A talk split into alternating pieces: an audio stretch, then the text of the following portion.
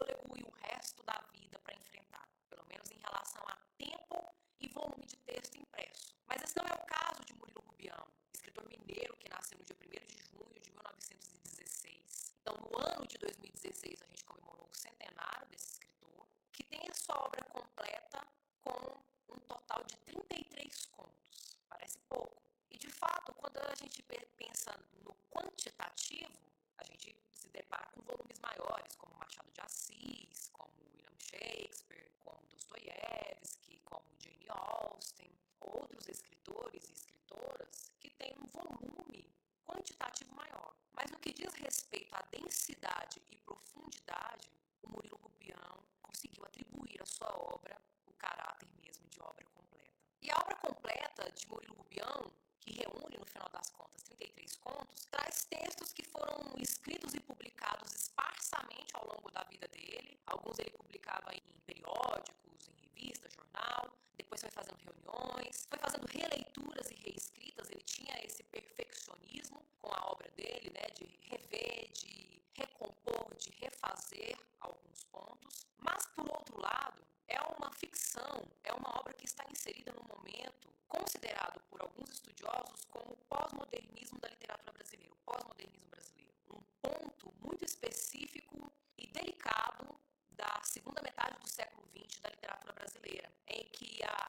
narrativa, principalmente, passou por uma, por uma grande reviravolta, né, por uma quebra, por uma revolução, por uma ruptura nos seus valores, nos seus elementos de composição, na sua estrutura de uma maneira geral, deixando de lado aquela estrutura linear, uma estrutura muito bem amarrada, com início, meio e fim, um desfecho muito claro, muito evidente e definitivo de fato. E a gente tem agora uma prosa, né, uma narrativa que vai mergulhar muito mais na introspecção, na interioridade das personagens. Então a gente tem uma prosa muito intimista. Verifica-se aí, por exemplo, Clarice Lispector, algumas narrativas da Lígia Fagundes Telles, Altran Dourado, é, Dalton Trevisan, é de trazer o lado de dentro do sujeito, da subjetividade,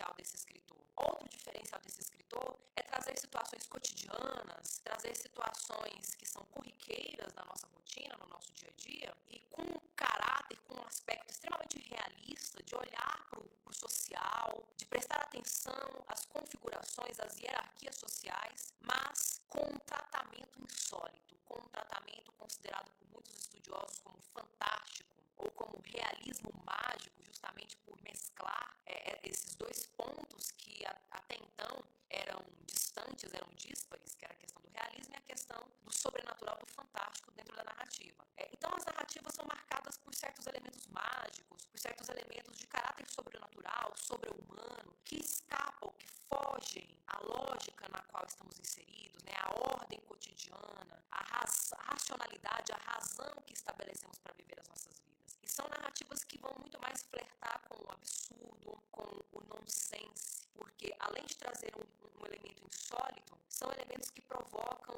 um, um mal-estar, que provocam uma, uma certa hesitação dentro do enredo, dentro das narrativas, mas não provoca perplexidade nas personagens.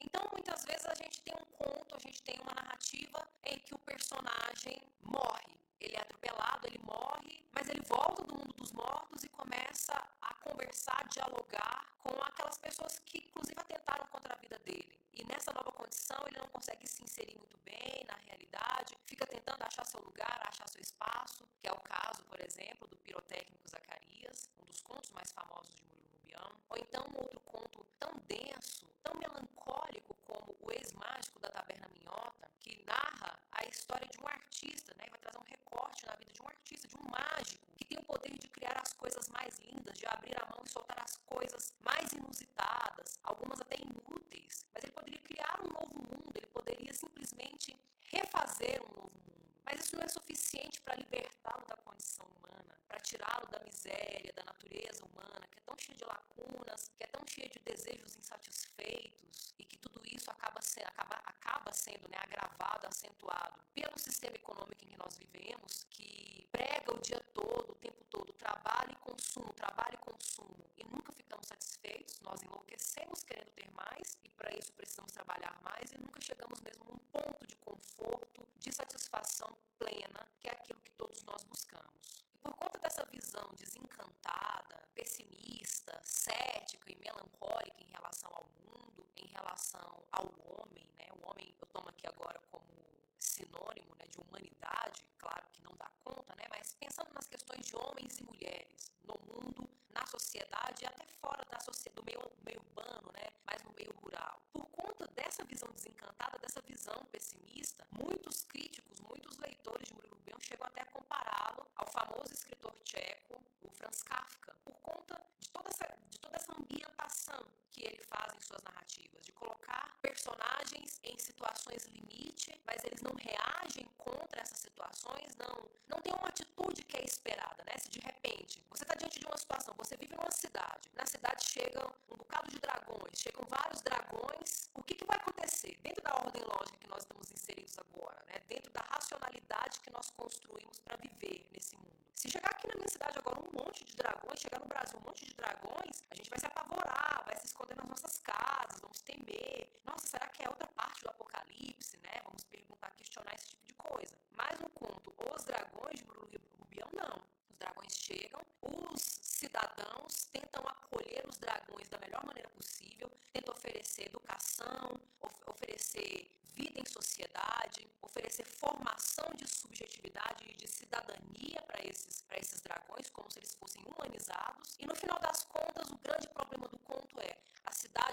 conta de oferecer uma educação padrão, uma educação digna, uma educação humanizada, libertária para esses dragões. Cada um deles se enveredou por algum vício mais degradante do que o outro, né? O problema da narrativa nos provoca espanto porque é um problema que dentro do nosso cotidiano é, é, é muito presente, é frequente, mas dentro de uma narrativa em que a gente tem personagens, elementos dos contos de fadas, né, como os dragões, por exemplo, a, a tônica deveria ser outra gente está acostumado, né, que a gente assimilou com mais frequência dentro da tradição, e não vai por outro caminho. Então, por conta disso, né, em virtude desse tipo de construção, sempre muito reticente, muito silêncio perpassa as obras do Murilo Rubião. É muito do absurdo, muito do ilógico dentro desses contos é justamente pela falência da linguagem, né? A linguagem carece de, de, de alcance, de aptidão mais plena para nomear o mundo, dizer as dores do mundo.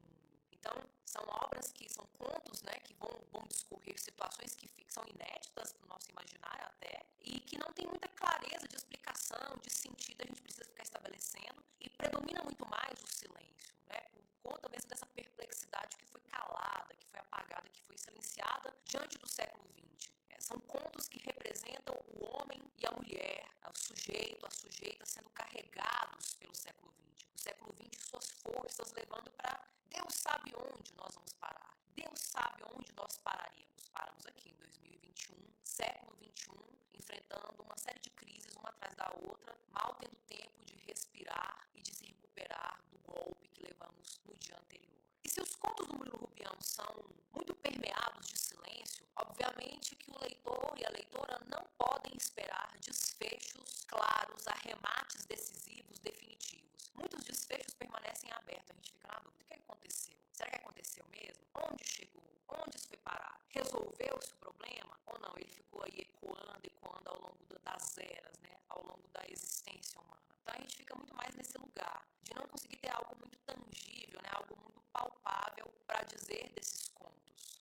experiência de leitura mesmo para nos mostrar como a gente pode ler um texto muito bem escrito, muito bem composto e no final não conseguir sequer fazer muitas vezes um resumo dele, porque não o enredo não está claramente definido. As partes tradicionais da narrativa que nós aprendemos que teria, né, situação inicial, conflito, clímax, desfecho, é, são muito esfacelados e fragmentados, alguns até ausentes dentro das narrativas do Murilo Rubião. E por conta disso também, esses textos acabam tendo um caráter polissêmico muito forte. Digamos que é um fantástico que é muito alegórico, é um fantástico alegórico, porque certas situações, simbolicamente, representam situações que nós vivemos no cotidiano, como é o caso, por exemplo, que eu tinha falado dos dragões, né, que vai questionar a educação brasileira, como a educação brasileira tem sido espoliada, tem sido maltratada e sucateada ao longo da história do Brasil. E isso fica evidente dentro de uma construção completamente inusitada, completamente inédita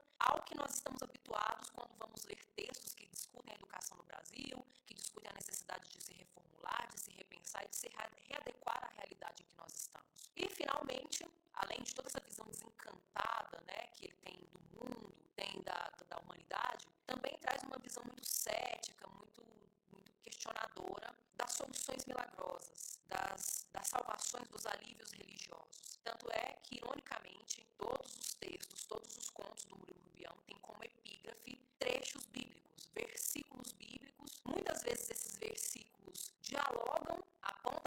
claramente o que a gente tem, terá no texto, que teremos no conto, mas na via contrária, como se fosse mesmo um reflexo no espelho, e aí ele fica invertido. Se na palavra religiosa há um alívio, há um alento no texto do Murilo Rubião, numa situação parecida, depois de sofrimentos perenes, há muito mais ao contrário, né? uma aceitação do sofrimento e da dor, porque são impostos pela vida, pelo mundo, pelo destino e fazem parte da condição humana. Bem, esse aqui foi um breve comentário acerca desse livro. Não quis me delongar mais nos contos, porque acho que vocês, como leitores e leitoras, merecem ter a experiência carnal com o texto, principalmente textos que têm esse caráter absurdo, que têm esse caráter existencialista até para vocês significarem ou ressignificarem essa experiência de leitura e pensar a própria vida, a própria existência e de como muitas vezes a literatura é realmente uma ferramenta de existência, né? é, traz uma mensagem, uma voz de resistência, porque apesar de tudo, apesar de todas as agruras que estão impostas a nós pela questão existencial e pela questão social,